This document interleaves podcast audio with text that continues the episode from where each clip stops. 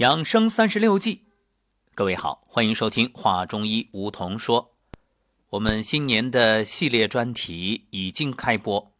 昨天啊，这三十六计之圣战计已经与大家分享了瞒天过海。不知道各位听完有什么样的感受？欢迎大家留言，帮助我们把节目做得更好。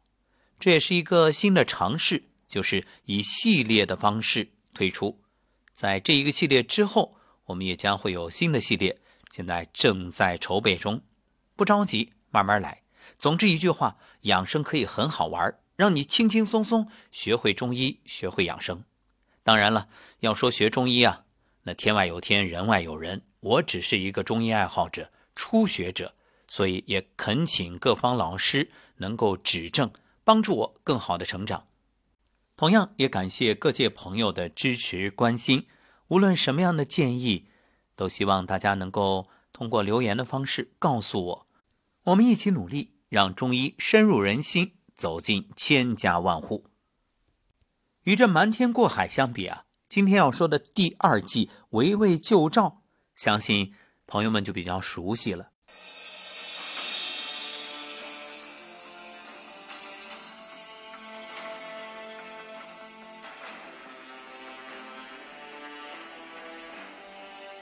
公元前三五三年，魏国围攻赵国都城邯郸，赵国积极向齐国求救。齐将田忌、孙膑率军救赵。趁魏国都城兵力空虚，引兵直攻魏国。魏军回救，齐军趁其疲惫，于中途大败魏军，遂解赵国之围。此种战略，后来常为兵家所采用，称为“围魏救赵”。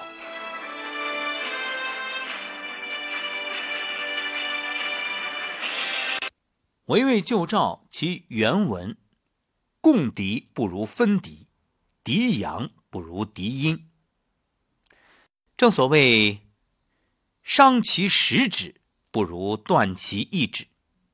这所谓共敌啊。就是把敌人都树立起来，一块儿去打他；而分敌呢，则是各个击破。说这把敌人都树立起来，不如将其分成小股力量，各个击破。比如这十根筷子放到一起，你怎么都掰不断；但一根筷子就很容易被你掰断了。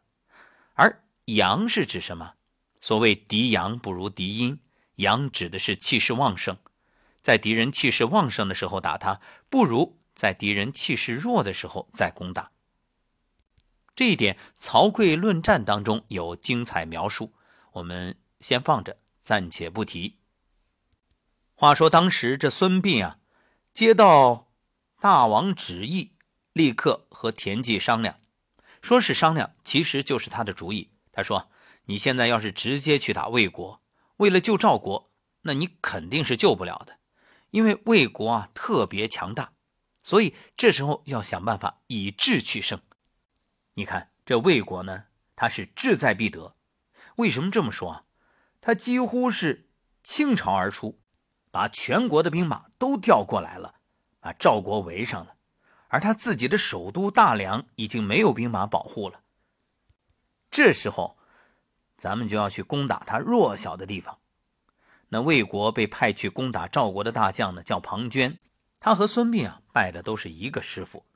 可这庞涓啊，气小量窄，嫉贤妒能，是个小人。当他得到密报，说首都要受攻击，赶紧带着兵马往回撤，也没心思打赵国了。在回军的路上，遇到攻打他们的齐国，最后啊，被打得大败。这就是典故“围魏救赵”。那么，从这“围魏救赵”的典故里，我们能听出几层意思呢？首先，就是深谋远虑、运筹帷幄，一定是经过长时间的思考。这需要长远的眼光、远大的志向，需要运筹帷幄之中决胜千里之外的智谋。所以，你看，就像下象棋一样。一般人啊，猛打猛冲，只顾吃子儿，哪想着转弯啊？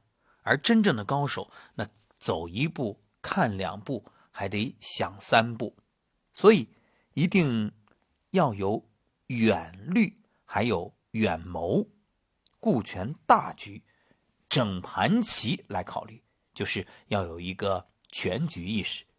如果是急功近利、鼠目寸光，或者被动消极，那肯定想不到这一层。治病也是一样，你看多少人头疼了赶紧想治头，发烧了立刻着急要降温，那你这个就被牵着走了。一定得跳出来看问题，千万别想着一时的得失。好，这个问题呢，我们后面会接着谈。另外，治兵啊。如治水，锐者避其锋，如导书；弱者塞其虚，如助堰。什么意思？就说这带兵打仗和治水是一样的。那洪水来的异常凶猛的时候，你不能直接拿东西去挡它，而是要疏导。如果这水势弱了呢，就可以筑堤坝拦截它了。所以中医里面有一句话叫。先安未受邪之地。还有一句与它相关的是：治胃病者见肝之病，则知肝当传之于脾，古先食其脾气，无令得受肝之邪。说到这儿呢，咱们先得弄明白一个概念啊。我们都说疾病，疾病，其实在古代啊，这疾是小病，病那可就是大病了。人的健康与疾病之间呢？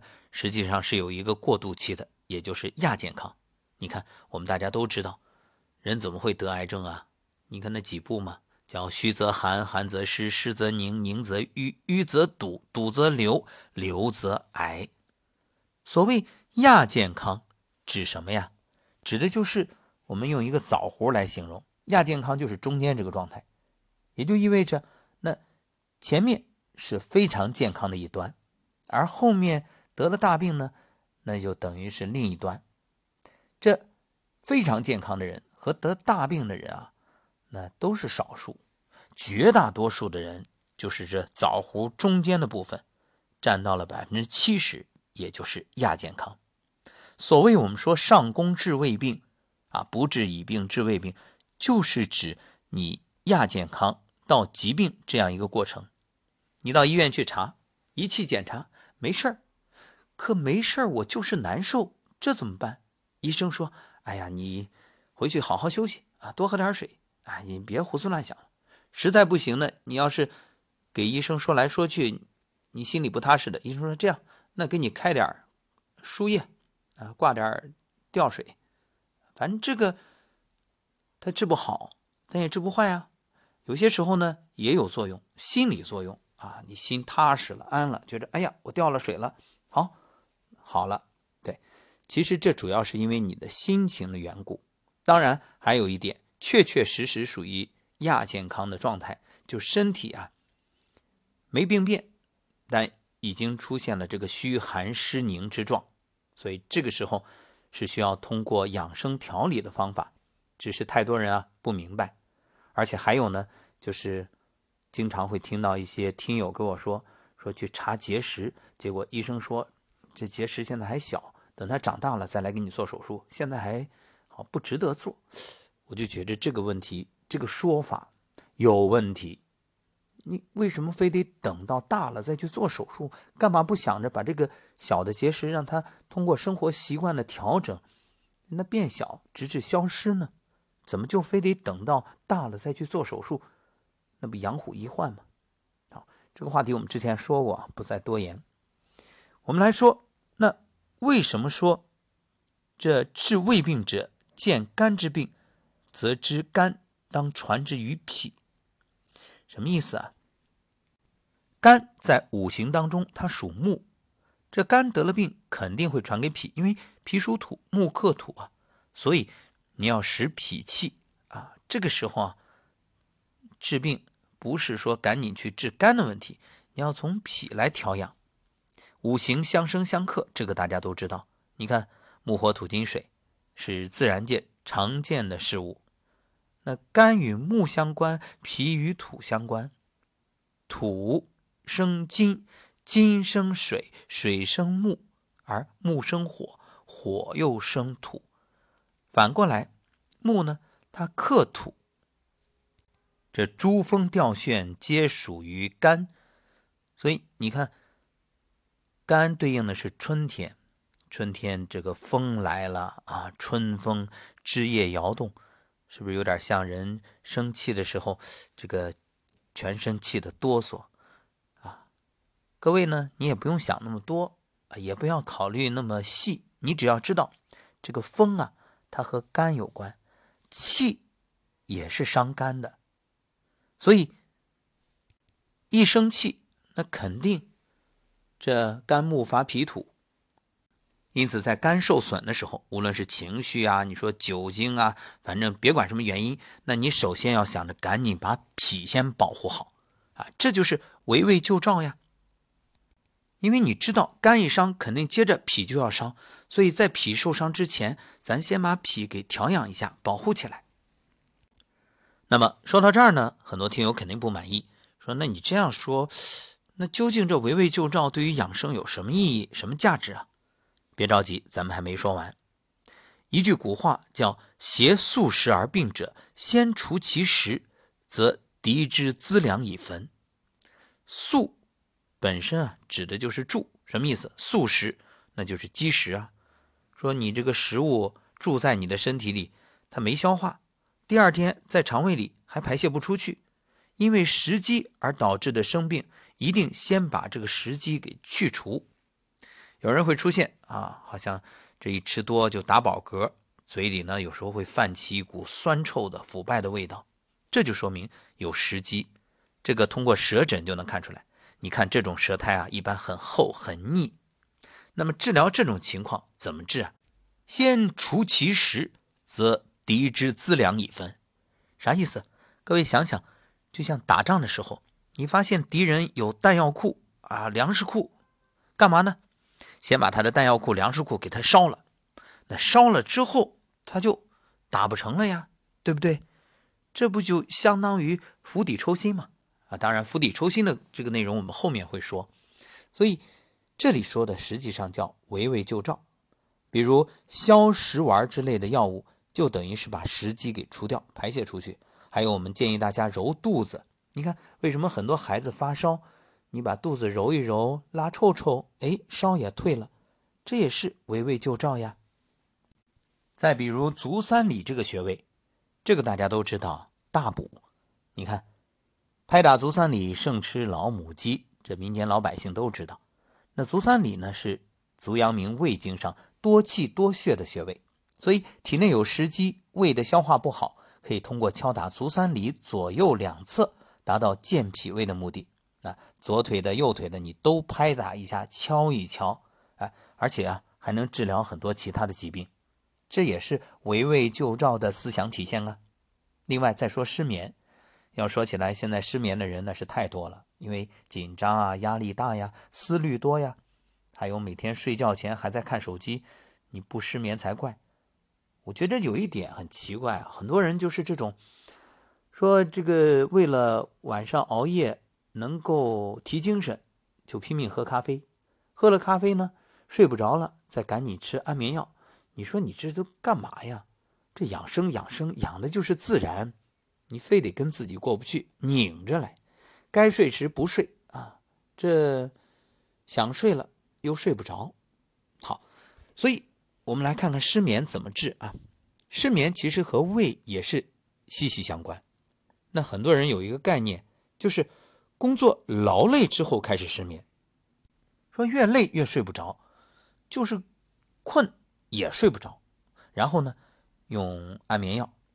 慢慢的产生了药物依赖，而且你知道吗？是药三分毒，那对肝脾肾肯定都有伤害啊。那么也许你会问了，这不吃安眠药怎么办呢？各位，你得先分清楚，这到底怎么失眠的？比如说是你的思虑过度、心火过旺，还是说其他的原因？我建议大家先从胃来找原因。古话说得好，胃不和则卧不安。不是说好像我一失眠马上得先安神，不对，你得先安胃。这如果你晚上吃多了、吃撑了，那你睡不好很正常。就算睡着了，多梦。那注意，晚上一定要少吃。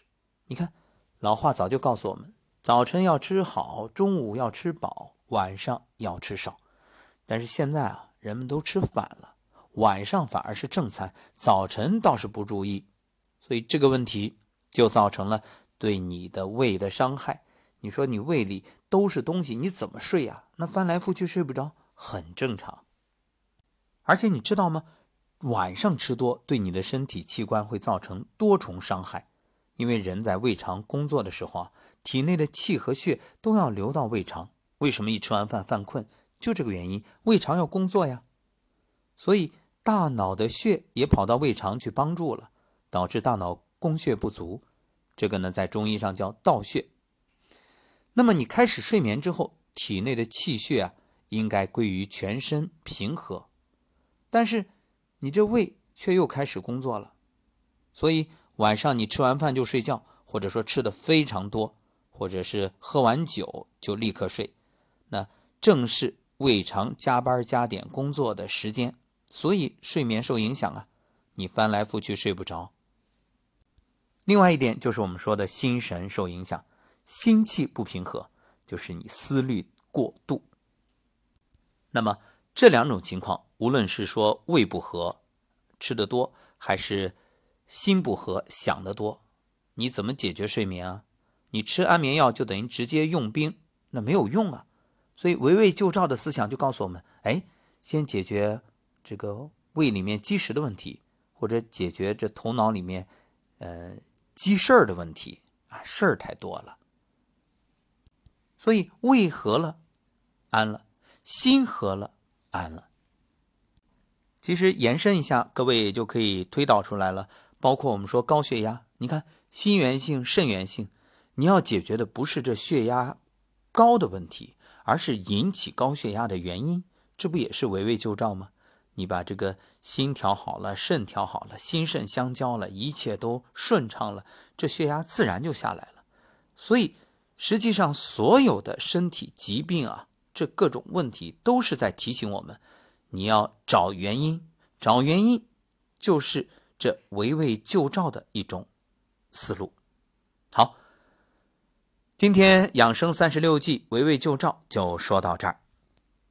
弄清了这个道理，想明白了这里面的关系，相信大家以后再遇到身体上的问题，就知道该怎么去做了。明天啊，我们来说《圣战记》的第三计，借刀杀人。